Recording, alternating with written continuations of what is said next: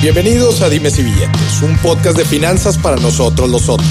Aquí hablamos de dinero, inversiones y economía. Todo platicado de forma sencillita, práctica y muy aterrizada, con peras y manzanas. Yo soy Maurice Dieck, un fiel creyente de que necesitamos educación financiera para tomar mejores decisiones en nuestra vida. Y también creo firmemente que juntas la educación e inclusión financiera son pilares fundamentales para que todos tengamos una vida mejor. Así que prepárate. 3, 2, 1. Empezamos. Señoronas, señorones, bienvenidos a otro episodio de Dimes y Billetes, donde vamos a estar hablando sobre el marketing digital. Es importantísimo que las empresas de hoy, las empresas que inclusive las de hoy pueden ser solamente de una persona, aprovechemos y aprovechen las diferentes tendencias tecnológicas, todas las formas para poder vender en muchísimas eh, medios, aprovechar tecnologías, las diferentes formas en las que podemos tener mayor alcance con nuestros productos, con nuestros servicios, es fundamental porque si no lo hacemos nosotros, nuestras, nuestra competencia lo va a hacer.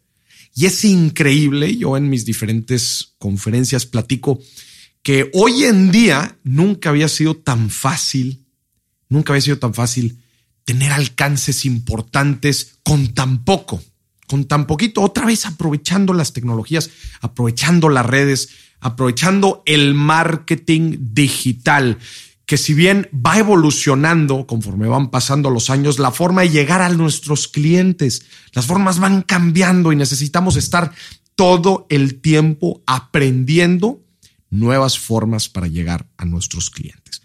Para el episodio de hoy me reuní con un crack del marketing digital, Rubén Gallardo. Bienvenido, ¿cómo estás, mi Rubén? Gracias, Maurice. Pues súper contento de estar por aquí contigo. La verdad me encanta Monterrey y los que te siguen en Instagram seguro han visto las fotos de las vistas que tiene en la oficina. Entonces, estoy muy a gusto aquí, muy contento. Gracias por la invitación, Mauricio. No, muchísimas gracias a ti, Rubén, por estar aquí. Esta es la segunda vez que nos vemos. La primera nos echamos un cafecito en el aeropuerto de Cancún y estuvimos ahí, pues nos, intro, nos introdujimos uno al otro.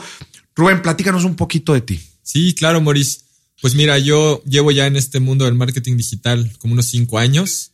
Empecé con una agencia de marketing digital que en ese momento hacíamos de todo, lo cual al final y más adelante les voy a explicar por qué no era lo mejor, pero así fue como inicié y así fue como me di cuenta de la necesidad que había en la gente de utilizar el marketing digital para conseguir clientes y aumentar sus ventas. Me di cuenta que las empresas no tienen una manera en la que pueden conseguir clientes de manera recurrente y que no estaban utilizando todas estas herramientas que, como bien dijiste, nos permiten llegar a la gente de una manera más barata, inclusive hasta más ecológica, porque ya olvídate de estar imprimiendo papeles y repartirlos, ¿no?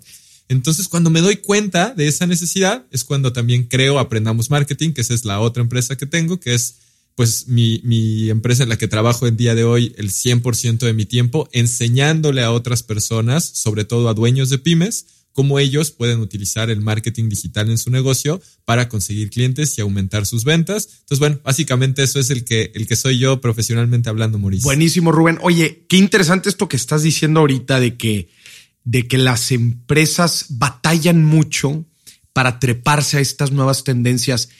Y tiene que ver con lo que yo decía al principio de que la forma de hacer marketing, la forma de llegar a los clientes, conforme va evolucionando la tecnología, las formas van, van cambiando. Y, si tú te, pones a, pensar en una pyme, que son la mayoría de las, las empresas en México y me atrevería en Latinoamérica, en el mundo en general son las pequeñas y medianas empresas, eh, pues muchas veces están preocupados en eficientizar procesos, en la operación, en, en administrar, que si tú les dices, oye, tienes que estar al tope en las tendencias de marketing para tener más alcance, llegar a nuevos, a nuevos prospectos, convertir prospectos, crear un funnel de ventas y, tener cierres, este, cierres constantes y el servicio, etcétera. Es un lujo para ellos el decirles esto, es decir, ¿cuándo, Si me estoy peleando con el flujo, si la administración me trae hasta acá, si operativamente no, no soy muy eficiente, Es, yo creo que eso es una de las principales razones. Yo creo, yo creo, Maurice, que ahí el problema viene también como un poco de la mentalidad del, del emprendedor, del dueño del negocio. ¿A qué me refiero? Porque se está enfocando en la parte administrativa, en la parte de los procesos. Pero tú lo acabas de decir, la sangre que corre por las venas de un negocio es el flujo de efectivo, son las ventas y lo que te va a dar esas ventas es el marketing, es llegar a nuevos prospectos y mucha gente no se da cuenta de eso y justo lo que dices, ¿cuándo voy a hacer eso? Si tengo que administrar, tengo que hacer procesos.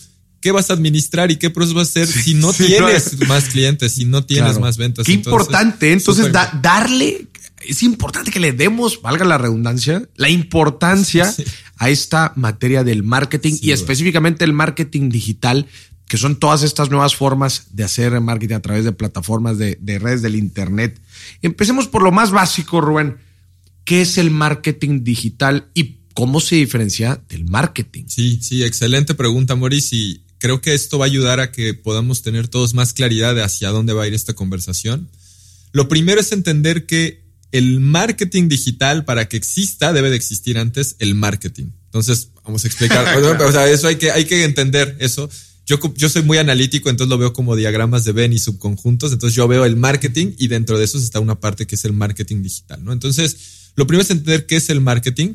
Y básicamente el marketing es la forma en la que intercambian valor empresas con personas que son prospectos o clientes. Puede sonar un poco ambiguo esto que digo intercambian valor, pero a eso es a lo que se refiere específicamente, desde la estrategia de precios, el posicionamiento que eliges para tu marca, qué experiencia de compra van a tener, a través de qué canales lo vas a hacer y cómo tu marca o empresa le vas a dar valor a las personas para que ellos te den valor a ti. Puede ser en forma de una compra o puede ser en forma de una reseña en redes sociales o puede ser en forma de un simple like o un comentario en una publicación. Y aquí ya me estoy metiendo un poquito en el tema digital, pero justo eso es, o sea, el marketing digital no es más que la implementación de esta estrategia, pero en los canales digitales, que los canales digitales normalmente son redes sociales, son el correo electrónico y los que se vayan saliendo, porque después tal vez veamos realidad aumentada, que de hecho por ahí ya se empieza a ver en, temas de muebles, por ejemplo, que ya puedes tú ver, puedes tomar la foto o visualizar cómo se vería el mueble. Entonces cada vez los canales van a seguir cambiando, pero la parte fundamental del marketing, pues esa ahí se va a quedar, aunque sea con androides o con robots. Con lo que sea, pero es, como dices, es esta interacción entre la empresa, el cliente, esta comunión y cómo intercambian. A mí me gusta platicarlo como la contribución y distribución, lo que contribuye uno y le distribuye el otro, ¿no? Definitivamente. Y todo lo que conlleva la estrategia, como bien dijiste tú. El marketing digital es solamente aprovechar los nuevos canales, los nuevos medios, que ahora ahí es donde está la gente, ¿no? y, que, y que tenemos que, que aprovechar para utilizarlos. A ver, Rubén, pero hay un tema bien interesante en todo esto del marketing digital, que a mí me gustaría eh, que me platicaras qué no es el marketing digital, por qué, y te voy a decir por qué, por qué me interesa hacer esta pregunta. Porque creo que hay, hay mucha gente eh, que dice que algo es marketing cuando no, hay mucha gente que está ofreciendo eh, servicios, hay muchas agencias como que yo por lo menos tengo la, noción de que han salido por debajo de las piedras todas las agencias de marketing digital y cada uno con su perspectiva, cada uno con su estrategia, cada uno con su forma de hacer las cosas. Entonces, me gustaría que tú me platicaras qué no es marketing digital. Pues mira, Mauricio, sea, al final la idea, y retomando marketing, la idea del marketing es que tú tengas una estrategia o una forma de convertir a un desconocido en un prospecto, luego en un cliente maximizar el valor de vida de ese cliente hacia tu empresa y que se vuelva un fan e inclusive recomiende tu empresa. Eso básicamente es el recorrido de valor del cliente. Entonces, eso es marketing. Ahora, marketing digital es implementar toda esta estrategia a través de canales digitales. Ahora, ¿qué no es marketing digital? Si alguien te dice, te voy a hacer marketing digital y eso significa que te va a hacer un anuncio en Facebook a la semana para tu negocio, pues eso le falta una estrategia detrás. O sea, sí, sí tiene el, o sea, sí, sí tiene los medios digitales, pero usar un medio digital no necesariamente quiere decir que sea el marketing digital.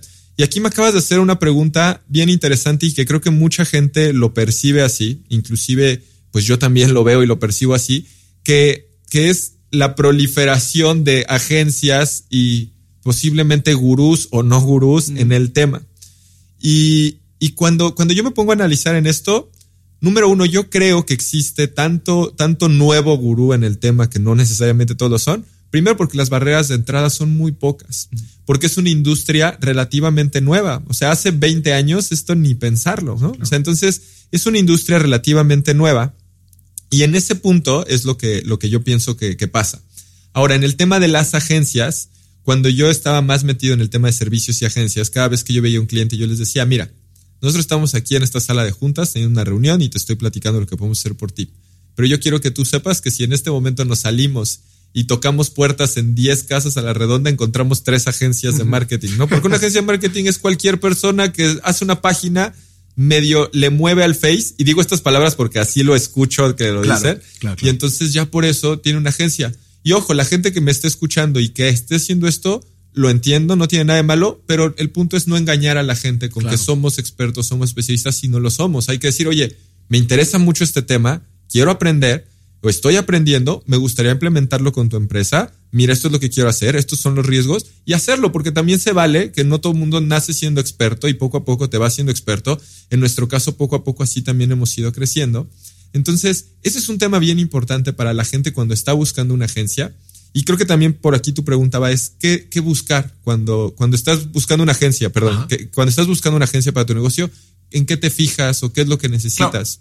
Antes de entrar a esa pregunta, me gustaría nada más desmenuzar estos mitos y decir, ¿con qué se puede confundir el marketing digital? Ahorita tú estás mencionando algo, por ejemplo, una cosa que, que es importante que la gente distinga es un community manager de, de, una agencia de marketing digital. Y fíjate, eso es bien interesante. Un community manager, hablando otra vez de subconjuntos y todo, un community manager es una parte de la estrategia de marketing digital, una parte muy importante porque normalmente un community manager es el que está al pendiente de las publicaciones que se hacen en redes sociales, de contestar a los comentarios de la gente, tal vez también de estar contestando a los mensajes, tal vez en algunos casos los community managers también son los que programan y publican las, los contenidos dentro de las redes sociales. Hay en otros casos que el community manager también los diseña.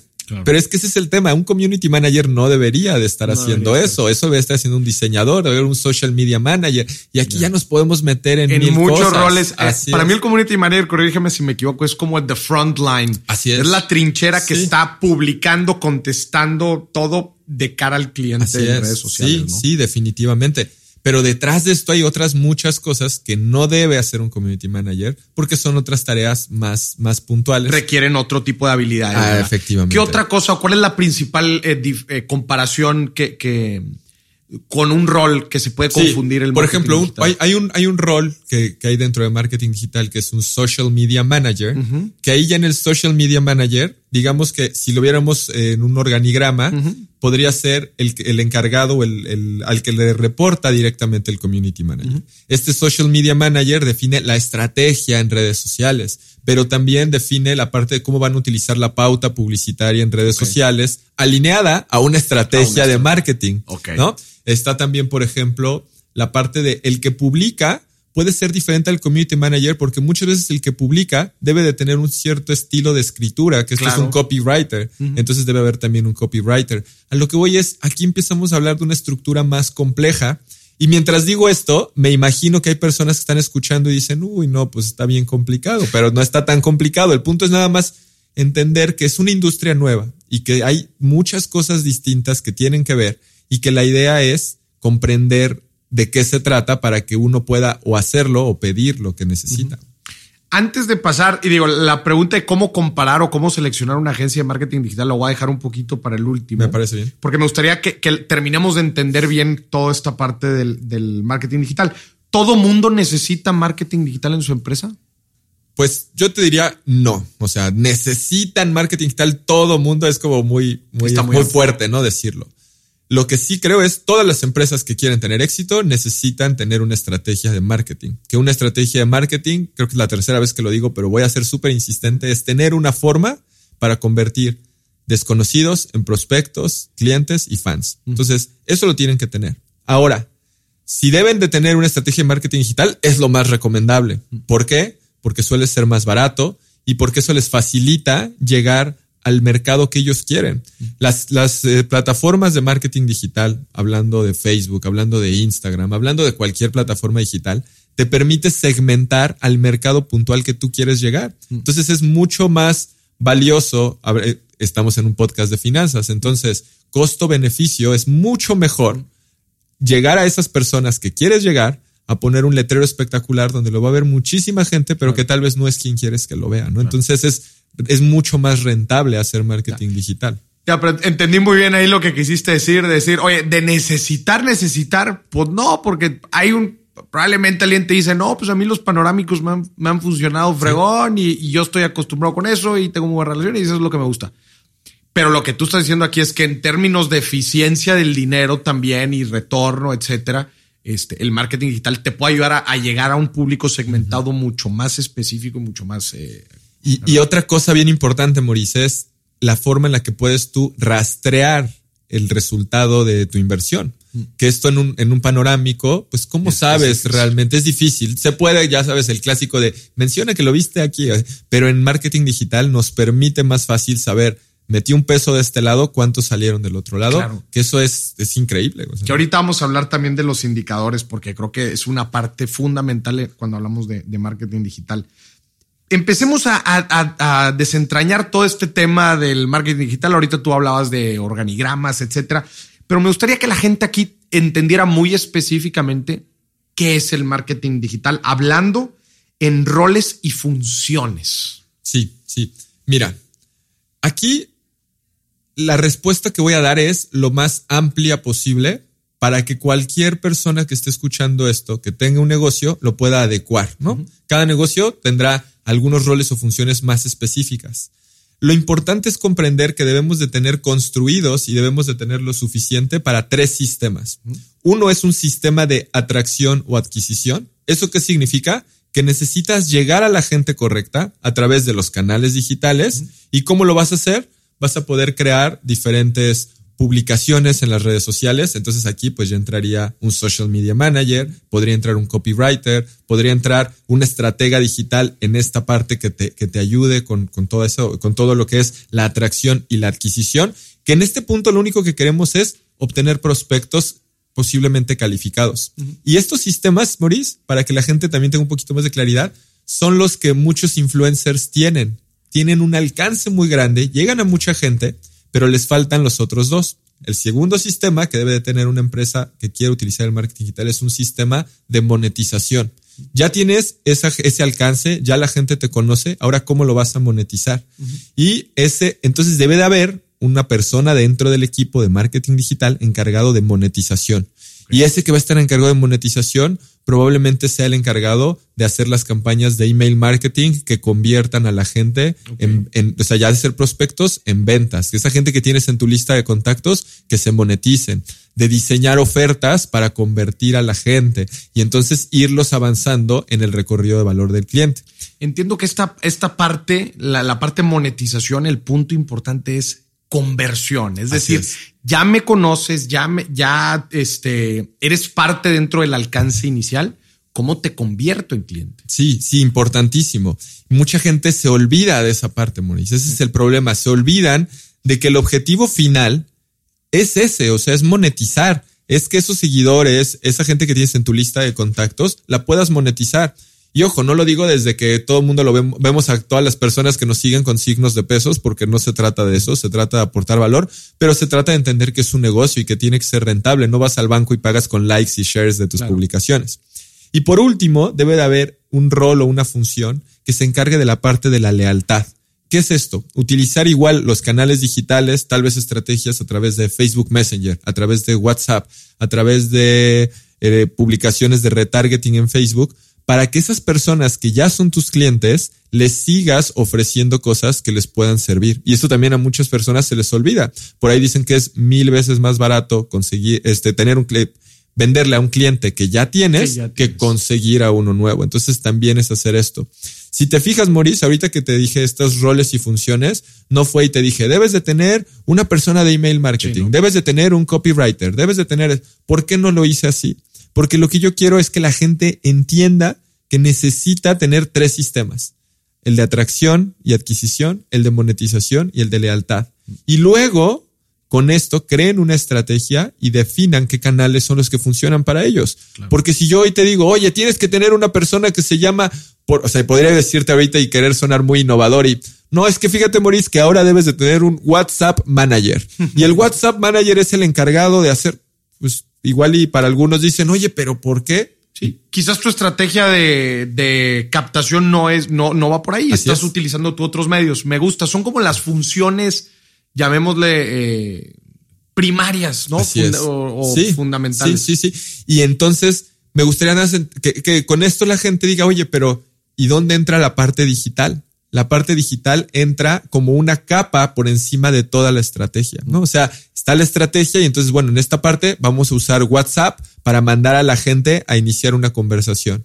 O en esta parte vamos a usar Instagram y Facebook para poner contenido de valor que lo vean las personas que nosotros queremos y entonces de esta manera llegar a nuevas personas y así ir integrando todos estos canales. Ya. Entonces, entendiendo muy bien cómo también se van interactuando estas, estas macrofunciones, creo que con esto a la gente le debe, debe quedar un poquito claro cómo es que, cómo es que interactúan y cómo la parte digital envuelve esta estrategia de tres pasos. Que otra vez era el sistema. Sistema de atracción, o, adquisición, o adquisición, luego monetización y después el de lealtad.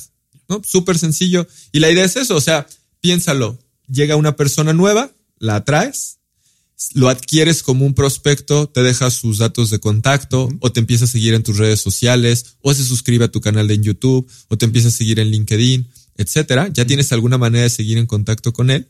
Y después viene la parte de la monetización lo conviertes. ¿Cómo lo vas a convertir? A través de un correo electrónico, a través de iniciar una conversación en WhatsApp, una conversación en Messenger. Y fíjate cómo cuando hablo de monetización, hablo de canales todavía un poco más personales, porque así es, lo que sea digital, la gente piensa que es eh, hazte rico mientras duermes y, y, y pues sí puede ser, pero no se trata de eso. Y por último viene la parte de lealtad, que es, oye, la semana pasada veniste a mi curso, ¿no te gustaría checar este que vamos a tener ahora? Y entonces sigue esa parte, ¿no? Y eso le mandamos un correo que puede ser automatizado, que siempre que compren un curso, un mes después les llegue, o puede ser a través de WhatsApp o a través de Messenger o a través de retargeting, que eso es otro tema que se puede, que se puede hacer. El retargeting es cuando tú decides volver a llegar a gente que ya interactuó contigo, por ejemplo, en redes sociales. Tú dices, oye, esta persona vio 75% de un video, quiero que ahora vea este, esta publicación. Eso es retargeting. entonces lo puedes hacer a gente que ya te compró, entonces ahora quiero que vean este anuncio. Y básicamente es eso. Ahorita ya te di más ejemplos digitales para que la gente no diga, oye, no han mencionado, nada de digital, para que entiendan un poquito mejor. Claro. Oye, Rubén, mucha gente me pregunta a mí, eh, que, y, creo que va muy de la mano con esta parte del proceso y con la primera pregunta que yo te hice, que si el marketing digital era para todas las empresas.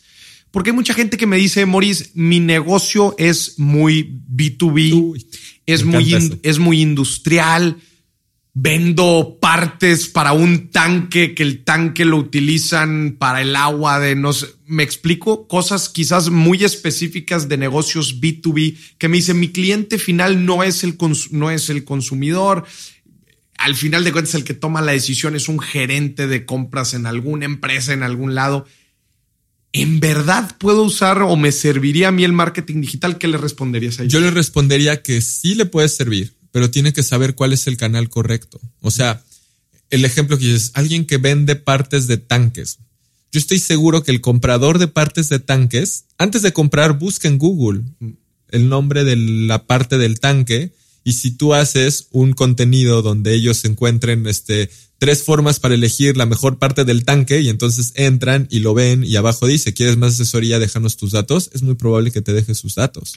Entonces, sí sirve. Nada más que la gente piensa que todo redes sociales. y que todo tiene que ser en Pinterest. Por ejemplo, de, imagínate que yo llegara aquí a decirte que Pinterest es lo de hoy, que todo tiene que estar en Pinterest. El que vende partes de un tanque va a decir, ¿para qué quiero tener Pinterest? Tiene toda la razón. El secreto está en el canal. Y el secreto, Maurice, justo está en derribar todas esas creencias limitantes que muchos dueños de negocios, sobre todo business to business o industriales, tienen de que el marketing digital no les sirve. ¿Por qué? Porque al final el tomador de decisión es una persona. Y la persona utiliza los canales digitales. Tal vez utilicen otros o los utilicen de otra manera. Entonces hay que descubrir cómo lo hacen y entonces crear relaciones para meterlos a ellos en este recorrido de valor del cliente con un sistema de atracción, adquisición, monetización y lealtad. Entonces, me gustaría aquí recalcar que creo que es bien importante porque mucha gente lo piensa. El marketing digital es de canales digitales, no exclusivamente de redes sociales, ¿verdad? Porque luego dicen, no, pues mi gente no lo va a comprar en redes sociales, no dicen, no. Pero tú ahorita pusiste claramente el ejemplo, por ejemplo, de Google o de una página de Internet, o a final de cuentas, como dices, son personas que interactúan con medios digitales, nada más hay que identificar con cuál. Completamente, Eso creo que es completamente. Rubén, pasemos a la parte de las métricas. Un, un lo, lo mencionaste tú también, eh, una de las, de las grandes bondades del marketing digital a comparación de otros medios digitales es la parte de medir. Cuando hablas de, cuando hablas de algo digital, se puede medir todo, todo, todo, todo. Me gustaría que me platicaras ahorita las principales métricas que se usen para que la gente empiece a entender estos conceptos. Quizás, quizás han escuchado estas, las, las iniciales y no saben muy bien a qué se refiere. Me gustaría que me platicaras. Claro. Mira, Maurice, aquí justo tú acabas de dar en el clavo y es en el marketing digital hay demasiadas métricas, existen métricas de todo. Y entonces el reto está en cuáles son las que hay, que, las, que, hay que seguir, las que nos deben de importar.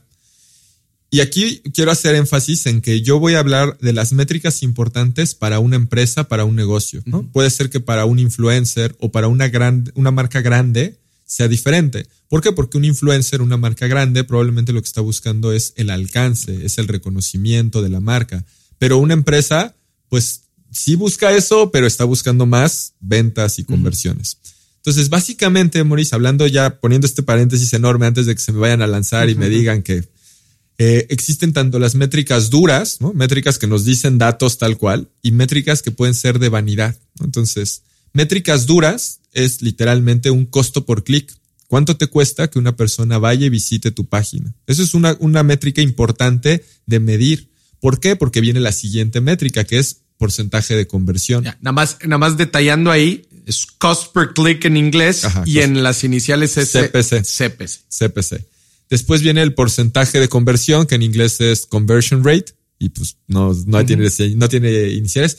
Y el conversion rate, esto es bien importante porque depende de qué esté pasando. O sea, voy a poner un ejemplo muy sencillito. Tú haces un anuncio en Facebook para que la gente asista a una clase gratuita y entonces los mandas hacia una página para que se registren y va a haber un porcentaje de gente que decida registrarse y un porcentaje que no. Ese porcentaje que decide registrarse es el porcentaje de conversión. Pero puede ser que también mandes a la gente hacia un checkout, donde vayan a pagar ya un producto o servicio, y un porcentaje de la gente lo pague y un porcentaje no. Eso también es el porcentaje de conversión. O sea, este porcentaje de conversión depende de la parte que, estés traqueando, la parte que estés midiendo, pero es una métrica muy importante. Ya.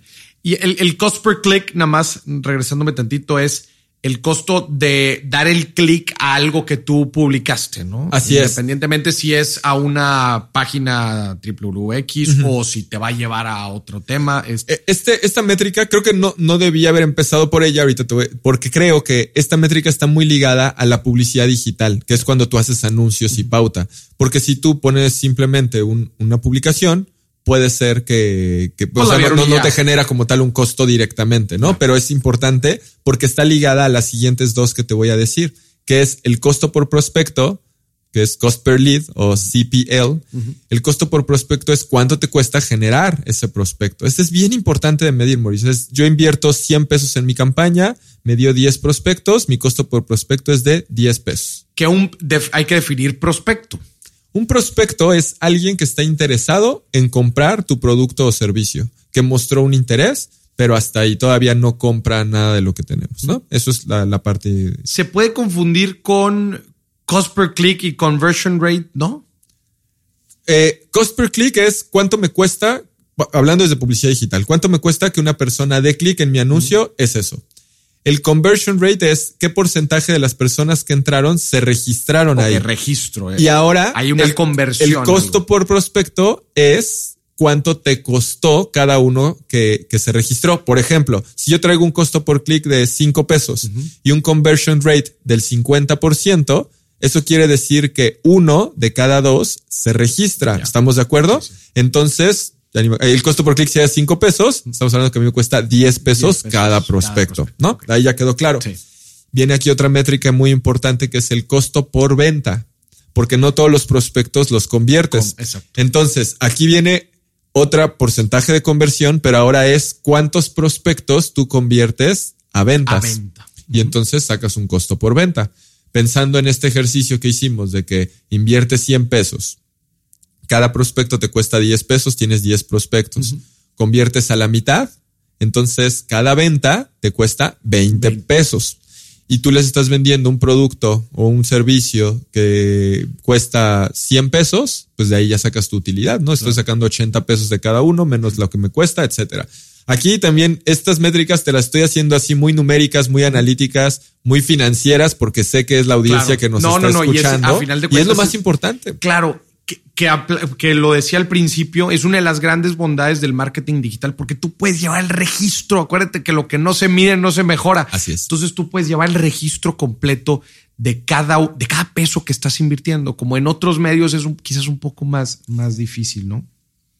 Eh, y falta hablar de las métricas de vanidad, que son bien importantes. Y estas son las principales. Estas son las principales que, que yo considero teniendo eh, una estrategia, Mauricio. Es que ahí es el problema. Cuando la gente no tiene una estrategia es cuando se enfocan más en las métricas de vanidad, que es el alcance que tienen sus publicaciones. ¿Cuánta gente vio mi anuncio? ¿Cuánta gente vio mi anuncio? ¿Cuántos likes le dieron? ¿Qué cuántos seguidores tengo? Mucha gente se siente bien frustrada y preocupada y sobre todo negocios y que dicen, oye, es que nadie está viendo mis publicaciones. Si nadie está viendo tus publicaciones, la idea es que necesitas hacer publicidad digital. Y ahorita que entremos a un tema, al tema de las redes sociales y marketing digital, te explico un poco más de esto del alcance y que entendamos que no es que Facebook no quiera que vean tu contenido y tiene su razón y ahorita lo voy a explicar.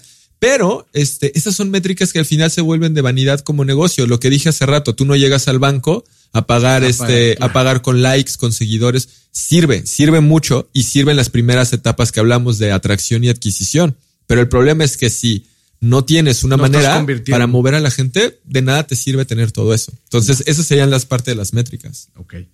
Buenísimo. Oye, redes sociales y marketing digital. O sea, hablemos un poquito de el impacto que han generado, cómo, cómo poder aprovecharlas, con qué tener cuidado, específicamente hablando de las redes sociales. Ay, Maurice, mira, las redes sociales en el tema de marketing digital son súper, súper importantes, ¿no? O sea, no, no es un tema que, que no tenga que ver, ¿no? Porque hace rato mencionabas, mucha gente piensa que marketing digital es solo redes sociales y es una parte importantísima de las redes sociales, pero principalmente para la primera parte de atracción y adquisición.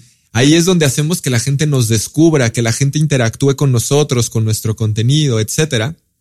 Y aquí viene algo bien importante de eso, que es cómo le hacemos para que la gente nos descubra, para que la gente interactúe con nuestro contenido.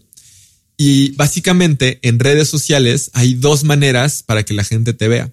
Una es de manera orgánica. ¿Qué significa de manera orgánica? Significa que gratis la red social le muestra tu contenido a gente que cree que le pudiera ser interesante. Y viene la parte de que tú pagues dentro de la plataforma, y esto es publicidad digital, también conocido como pauta digital o como le queramos decir, que tú decides el segmento de mercado para que llegue tu publicación, ¿no? Entonces, aquí quiero explicar qué es lo que pasa, porque mucha gente entra aquí también con una mentalidad de que las redes sociales, como es gratis, entrar a Facebook, tener tu cuenta en Facebook, pues para mi negocio también va a ser gratis. Y para muchos tal vez funcione hasta cierto punto, pero no funciona al 100%. ¿Por qué? Primero porque hay que entender que la manera en la que se monetizan las redes sociales como negocio, o sea, como Facebook, Instagram, LinkedIn y las que tú quieras, hacen dinero, es a través de sus audiencias, vendiéndote acceso a sus audiencias y esto es a través de publicidad. Así es como ellos hacen dinero. Ellos lo que quieren es que la experiencia de los usuarios que están en estas redes sociales sea lo mejor posible. Entonces mostrarles anuncios lo más relevantes posibles y mostrarles publicaciones orgánicas de cosas que saben que les van a interesar que normalmente y seguramente la gente que ya lleva un tiempo haciendo esto en Facebook han visto cómo está decayendo dramáticamente el, alcance orgánico. Duro. ¿Por qué? Porque la gente quiere, eh, Facebook quiere que vea más publicaciones de personas. Instagram sigue teniendo muy buen alcance orgánico, pero va a bajar. Entonces, esto es como funciona. Y además, imagínate que también funciona esto por oferta y demanda. Me encanta estar en un podcast financiero porque estoy seguro que puedo decir este tipo de cosas. Claro como por oferta y demanda. O sea, imagínate que cada vez que tú abres tu Facebook y haces un swipe para que cargue las publicaciones que te va a dar, dice, ok, le tengo que dar 10 publicaciones a Maurice. De estas 10, 7 tienen que ser de sus amigos y las otras 3 pueden ser anuncios. Mm. Y resulta, de, de, las otras 3 pueden ser dos anuncios y otra va a ser de una página que, Maurice siga. Imagínate que Maurice sigue 70 páginas y que esas 70 páginas hacen una publicación. Se van a pelear por ese espacio. Entonces no es que, no es que Facebook no quiera enseñarlos, es que pues hay demasiada oferta ahí y le va a dar también prioridad a la parte de la publicidad. Entonces funciona a través de oferta y demanda y del espacio que tenga en el feed de Facebook. De hecho, por eso, si te fijas, el reto que tienen las redes sociales hoy es crear más ubicaciones dentro de la plataforma para mostrar anuncios. Por eso, ya me estoy entrando en otros temas, pero creo que está interesante para la gente. Por eso, Facebook compró Instagram hace dos o tres años o los años que lo haya comprado, porque lo que estaba comprando era más espacio para poder en algún momento monetizarlo. Y tú fíjate cómo ahora a través de las historias aparecen anuncios. El otro día yo estaba haciendo un ejercicio y en Instagram hay inclusive más anuncios que en Facebook, pero no se perciben tanto porque lo están, lo están cuidando. Yo creo que con toda la experiencia que ya tuvieron. Si ellos compraron por creo que millones de, de dólares Instagram cuando no tenía tantos, tan, tanto crecimiento como hoy pero porque estaban comprando ubicaciones, estaban comprando real estate para después poder poner nuestros anuncios. Es como si están comprando panorámicos, diferentes locaciones de panorámicos. Es, eso, es eso, Que, que después cuando tú armas, te das cuenta de eso, porque cuando tú armas tú empiezas a armar tus anuncios y estás seleccionando en dónde quieres que aparezca. Te aparecen, ahí está tu real estate de publicidad. Te aparece en Facebook, puedes mostrar en todos estos lados. En Instagram puedes mostrar en todos estos lados. En audio y te ponen un chorro opciones. En todos, tú puedes escoger eso. Entonces, ese es el tema con las redes sociales, Maurice, que el dueño de negocio, el empresario, debe de entender que hay que invertir. O sea, para que tú tengas un alcance, debes de invertir. Claro. Pero no estamos hablando de invertir millones y de que sea muy caro. Y aquí también, eh, tal vez, oye, ¿y cuánto debo de invertir, mm. Rubén? ¿Cómo voy a saber cuánto invertir? Primero debes tener una estrategia de cómo vas a ese dinero recuperarlo. Si no, solamente se va a quedar en Facebook, ¿no? Y, y, con base en eso tú puedes definir. De hecho, por ahí también tenemos un video donde hablamos exactamente de esto, porque me puedo extender 15 mm. minutos hablando del tema. Eh, que bueno, luego se los compartimos para que sepan cómo hacer esta parte del presupuesto puntualmente. Pero sí, el tema de las redes sociales es súper, súper importante y entender eso, o sea, entender cómo es que las redes sociales funcionan como negocio para ellos mismos, para que nosotros podamos jugar con las reglas que ellos quieren y obtengamos el mayor retorno de nuestra inversión. Y, me gustaría resaltar que lo que dije al principio de que también esto va evolucionando, o sea, las decisiones de cómo este algoritmo de lo que muestra Facebook eh, va evolucionando conforme va pasando el tiempo. Entonces, lo que nosotros sabemos que funciona ahorita, probablemente en un año, dos años, tres años vaya a cambiar. Entonces, por eso es bien importante que estemos atentos a todas las nuevas tendencias del marketing digital. No creamos que es una ciencia que es esto y ya. No, no, no, es de una constante educación. Rubén, pasemos a la parte de los para ti cuáles son los grandes errores de la gente al momento de hacer marketing digital. Sí, creo que un gran un error grande que cometen muchas personas es comprar seguidores falsos en las diferentes redes sociales. Y, creo, entiendo de fondo por qué lo hacen, o sea, porque muchas veces juzgamos a la gente por el número de seguidores, desgraciadamente. a la gente o a las empresas. Entonces, entiendo que el fondo viene de ahí, aunque hay gente que es por puro ego, ¿no? Pero entiendo que viene de ahí. Pero ¿por qué este es un error tan grave? O sea, el problema es que te afectan en el mediano plazo a ti, porque las personas que tú compras como seguidores, normalmente, pues no, o sea, son falsas, ¿no? Son, o, gente que está en India, o, o sea, entonces cuando tú pongas una publicación, no te van a dar like, no te van, a... poner comentarios, no van a interactuar con tu contenido. Mm. Y esto le va a dar señales al algoritmo de que tu contenido no es interesante y te va a afectar en tu alcance orgánico. Inclusive te puede afectar en tus campañas de publicidad, porque de ahí es de donde saca la información el algoritmo, claro. Y también otra cosa, Maurice, bien importante es cuando tú haces campañas de publicidad, una de las audiencias más valiosas para ti son tus seguidores. Tú puedes escoger gente que haya interactuado con mis publicaciones los últimos 15 días y mostrarle anuncios a ellos. Y estas son de tus, de tus audiencias más valiosas. Pero si tú las llenas de seguidores falsos, de cosas que no tienen nada que ver, estás tú mismo devaluando tu activo más valioso. Entonces, ese es un error grave que comete la gente. Buenísimo. Error número dos, que lo sigo viendo al día de hoy, es comprar bases de datos y envía de correos masivos y esas cosas. Y el problema que aquí hay es cuando tú compras una base de datos, obviamente la gente no te está dando autorización de que los contactes. Es muy poco probable que tú puedas empezar una relación de negocios con alguien de esta manera. Entonces, para mí es un error. Llega a ser hasta molesto, ¿no? Claro, y claro, y es inclusive es ilegal. No, pero entonces esta parte es una cosa que yo sí veo que mucha gente comete el error. Piensan piensan un poco en que mientras más, o sea, más es más, a lo que me refiero es, mientras más correos tenga, más ventas voy a poner, aunque el correo me, no me lo haya dado nadie, aunque me esté sacando esta información de una base de datos que me pasaron. Entonces, este tipo de prácticas no son buenas. En vez de eso, es crear tu propia base de datos. Es darle valor a la gente y decirle, oye, ¿quieres descargar esta guía? Déjame tu correo, te la envía tu correo y te sigo enviando información que te va a ser valiosa. Pero previo a que tú sepas que voy a hacer esto. Y un último error que veo frecuentemente es eh, la gente, imagínate, y esto creo que muchos que lo han hecho van a, van a poder comprender. Llegan a Facebook, tienen una fanpage y ven un botoncito azul que dice promocionar publicación. Y entonces le dan clic para que llegara más gente eligen por ahí alguna segmentación, ven que no les da resultado y entonces en ese momento dicen, ya vi, lo que pasa es que esto, el marketing digital no es para mi negocio, no funciona y lo dejan de hacer. Y ese, Maurice, es un error enorme. Porque que no te haya funcionado una vez no quiere decir que no funcione para tu negocio, porque haya otros miles, probablemente, o cientos de miles que les está funcionando. Y, por, y que no te haya funcionado una vez no quiere decir que no te va a funcionar después. Tal vez el problema, y a veces nos falta humildad como dueños de negocio, empresarios, para darnos cuenta que el problema no es la plataforma, es la forma y la estrategia. Entonces, esto también, cuando la gente prueba algo y da por hecho que no le sirve, porque no lo, porque lo probó como él quiso, pudo, y tú dices, ah, no, el marketing digital no es para mí, porque ya lo probé y no, pero pues no hizo la prueba de la manera correcta. Creo que estos tres son como unos errores muy grandes que la gente comete. bien, bien importantes. Me gustaron muchísimo.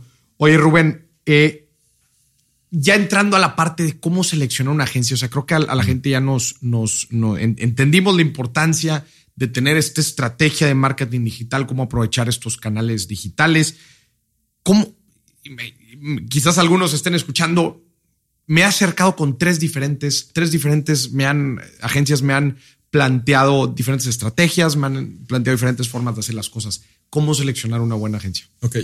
Lo primero que creo aquí importantísimo, Maurice, es tú como dueño de negocio, tú como emprendedor, tú que quieres contratar el servicio de una agencia, primero tienes que saber qué quieres. Ya ves que muchas veces escuchamos la frase de que para poder mandar tienes que saberlo hacer. Aquí no estoy diciendo que todos los dueños de negocio tengan que saber perfectamente toda la parte técnica de cómo se hacen las cosas pero sí deben de saber qué es lo que requieren, cuál es la estrategia que están buscando que una agencia les implemente. Porque muchas veces también los, cuando las personas están buscando agencias, quieren que la agencia les haga absolutamente todo. ¿Qué me refiero a absolutamente todo? Desde que es de, imagínate que yo llego y te digo, tengo una tienda de e-commerce que vendo X producto, necesito que me hagas todo mi marketing digital pues no, o sea, tu marketing digital necesitamos saber cuál es tu estrategia, qué producto vendes, cómo le haces para convertir a la gente de un producto a otro, mm. qué tipo de personas son tus clientes. La chamba, mucha chamba también la tiene que hacer el dueño de negocio y a veces queremos pasar esa responsabilidad a la agencia y por eso no hay éxito. Entonces, ya después de este, de este paréntesis de lo que tú tienes que hacer como dueño de negocio, es que mi primera recomendación es cuando una agencia te diga que puede hacer de todo, es un foquito rojo, amarillo, es... Mm, vamos a ver. O sea, si alguien te dice, no te preocupes, yo te hago tus campañas en Facebook, tus campañas en Google, diseño web, si quieres hacer una tienda de e-commerce también te la hago, también te hago la fotografía de tu producto, también te hago el community manager, también te hago todo, todo, absolutamente todo. Ahí yo me iría con cuidado para ver si realmente puede ser así, porque suele ser eh, los casos que no dan muy buenos resultados y es cuando se frustra mucho la Son labores grandes, ¿no? Y, y, si sí lo van a hacer bien, quizás te va a salir una lana. Sí, sí, sí, sí, probablemente sí. Entonces hay que irse con cuidado. Ahora, ¿qué te recomiendo? Ya que tú sabes qué es lo que estás buscando, elige agencias que estén especializadas, ya sea de manera vertical o horizontal. ¿Qué es eso, Rubén, de vertical o horizontal? Que estén especializadas o en un servicio o en una industria. Entonces, a ver, nosotros somos una agencia especializada en publicidad digital. Hacemos anuncios en Facebook, en YouTube y en Google. Ah, bueno, si eso es lo que buscas, esa es la agencia. Somos una agencia especializada en creación de contenido en video para redes sociales. Y mientras más cosas de estas, mientras más específico pueda ser, probablemente mejor sea la agencia porque sabe hacer eso. O somos una agencia especializada en spas. Somos una agencia especializada en doctores y tenemos estrategias y cosas para doctores. Si tú encuentras a alguien especializado en lo que tú buscas, te va a ir mucho mejor. Y aquí también voy a dar el mensaje para aquellos que están iniciando su agencia o para aquellos que tienen una agencia y se sienten perdidos. Es busquen especializarse de manera vertical o horizontal. La gente piensa cuando tiene una agencia que si te especializas estás dejando un pedazo muy grande del pastel afuera. Y es cierto, pero el problema es que si no te especializas en algo, esa gente va a buscar al que sí se especializa. O sea, imagínate, Maurice, que yo te digo ahorita, oye, este, te estás por lanzar un curso digital, yo soy una agencia especializada en lanzamiento de cursos digitales y al lado está una agencia que dice que hace todo, ¿con cuál te vas a ir? Con la especializada. Entonces, ganas, en vez de quitar mercado, estás ganando mercado y mercado al que puedes atender mejor, al que le puedes dar mejores servicios y espero que esto que estoy diciendo ayude a que inclusive la industria de las pequeñas agencias, porque están creciendo, eh, se profesionalice, porque, porque pasa muchísimo que hay emprendedores pymes que invierten en agencias que no les dan los resultados que esperan y por eso piensan que no sirve para su negocio y llega mucha frustración y todo eso. Me encantó esto, este tema de la especialización. Sí, porque cualquiera podría pensar que es contributivo, pero sí, yo estoy de acuerdo contigo de que al contrario, al especializarte, se abren muchísimo más posibilidades de esa, de, de, esa, de esa industria en la que tú estás trabajando específicamente. Me encantó, Rubén. Oye, a ver, ahorita en, en, durante, durante el episodio estuviste mencionando en varias ocasiones marketing de contenido. Creo yo que es el marketing de contenido es hoy en día un marketing poderosísimo que creo que la gente no termina de entenderlo. Me gustaría que me platicaras del marketing de pues contenido. Pues mira, Maurice, realmente el marketing de contenido ha existido desde hace muchos años y digo muchos años porque no sé exactamente decir una fecha, pero imagínate el tema del el periódico. ¿Qué pasaba cuando tú abrías un periódico de finanzas y empezabas a leer artículos relacionados con el tema? Pues de repente tal vez te salía un anuncio de una casa de bolsa. Claro. ¿Por qué? Porque estabas viendo un contenido y entonces llegaba ese contenido a una cierta audiencia y entonces te mostraban un anuncio que iba a ser relevante para ti. Porque ellos sabían que si la gente iba, la gente que estuviera leyendo esa sección, definitivamente está interesada en el tema. Así es, no te van a poner en la sección de espectáculos. Entonces, eso, eso es esta parte de que el marketing de contenidos no es nada nuevo. Lo nuevo es los canales que ahora se utilizan para el contenido. Lo nuevo es que ahora el contenido se ha democratizado. Moris, tú y yo hoy estamos creando un podcast de una manera muy sencilla y muy simple que probablemente hace 30 años no era tan sencillo. Tendríamos que tener un programa de radio. Hoy no es así. Entonces, el contenido se ha democratizado. Ahora, ¿qué es el marketing de contenidos? El marketing de contenidos además es bien noble, porque el marketing de contenidos es cómo un negocio o una persona puede crear contenido que esté desarrollado para resolver problemas que tiene ese segmento de mercado específico. Y para todos los que tengan dudas de qué estoy hablando, estoy seguro que no las tienen porque conocen a Maurice.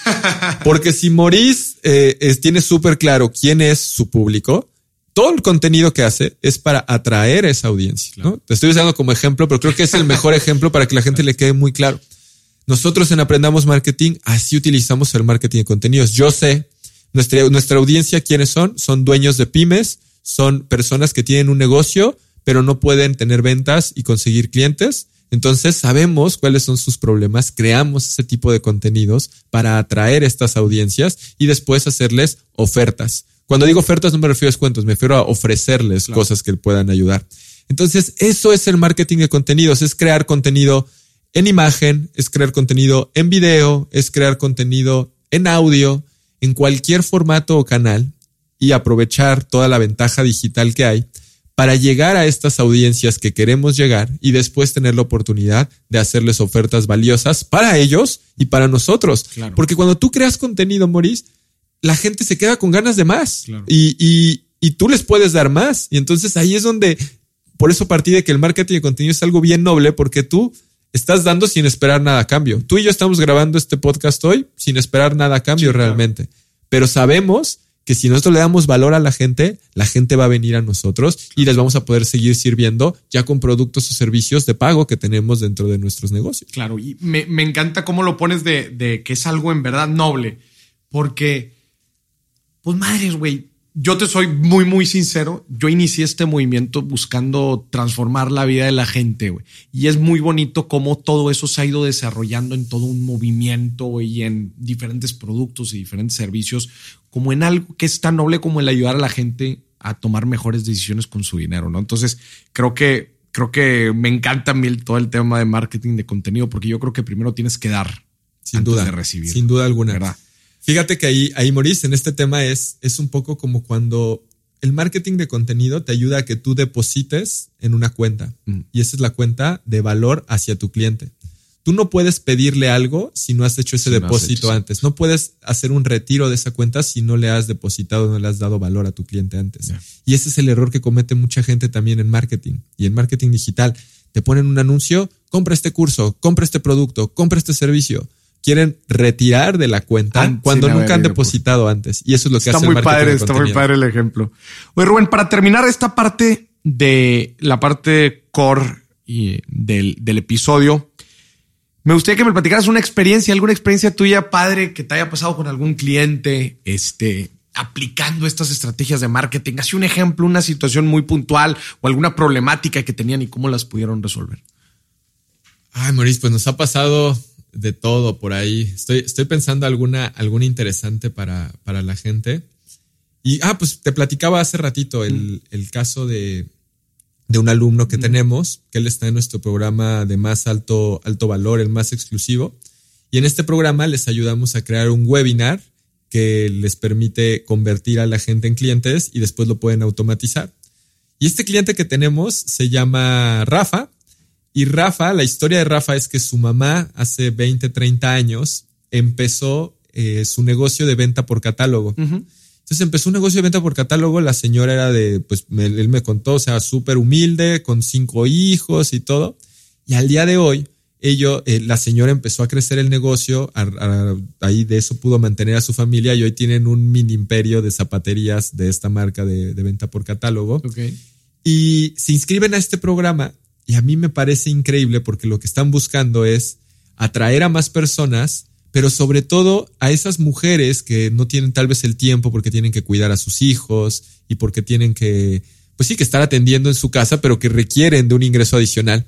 Entonces, Rafa, con este, con este, con este webinar, con toda esta estrategia que le hemos estado enseñando, está ayudando a que más personas se unan a, esta, a este negocio que él tiene. Por supuesto, le está generando un retorno de inversión, pero a mí lo que más me gusta y me llena de esto es pensar en cómo está generando nuevas oportunidades para la familia, cómo esto que está haciendo él está haciendo que pues la familia puedan llevar a los niños a la escuela, comprarles el uniforme y probablemente crear en 20 años un imperio como el de la mamá de Rafa creo. Entonces creo realmente en que el marketing digital y así tengo muchos casos de clientes que gracias a que van implementando todo esto, logran eso que tanto buscaban, que es tener un poco más de libertad financiera, no sentirse tan apretados con el dinero porque tienen un flujo constante de clientes, de ventas, también tener más tiempo, etcétera, ¿no? Entonces, bueno, esa historia de Rafa te tengo por ahí, pero bueno, tenemos un sinfín también de cosas por ahí que nos Que también antes de terminar este episodio me gustaría mencionar eh,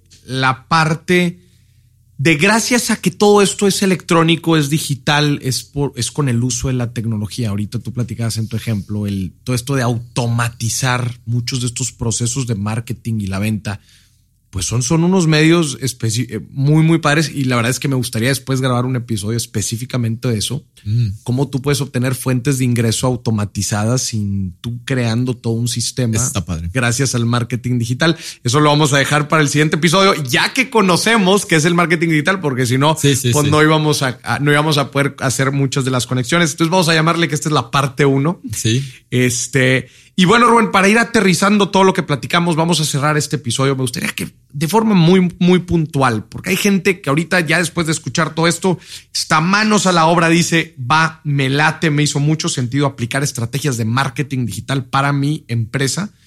Me gustaría que de forma muy puntual le dieras tres recomendaciones para empezar a hacer buen marketing digital en su empresa.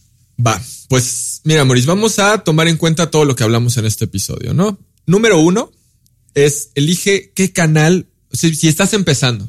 Si estás empezando, exactamente. Elige qué canal vas a utilizar para la atracción y adquisición de prospectos de tu negocio. ¿no? Cada, cada uno va a elegir el que, le, el que le haga más sentido para encontrar a sus clientes. Puede ser un blog, si es algo más industrial, puede ser Facebook, puede ser Instagram, puede ser LinkedIn, etcétera. ¿no? Elige un canal y después ese canal tienes que hacer que crezca tu contenido a través de publicidad digital o publicidad orgánica. Entonces, número uno es elige el canal. Por ejemplo, nosotros cuando empezamos en Aprendamos Marketing solo teníamos Facebook. Todo era Facebook. Hoy ya hemos crecido más. Tenemos Facebook, tenemos YouTube, tenemos Instagram, tenemos el podcast lab, pero no tienes que empezar con todo eso. También abruma mucho a la gente. Piensan que tienen que estar en todos los lugares al mismo tiempo, si no, y no es así.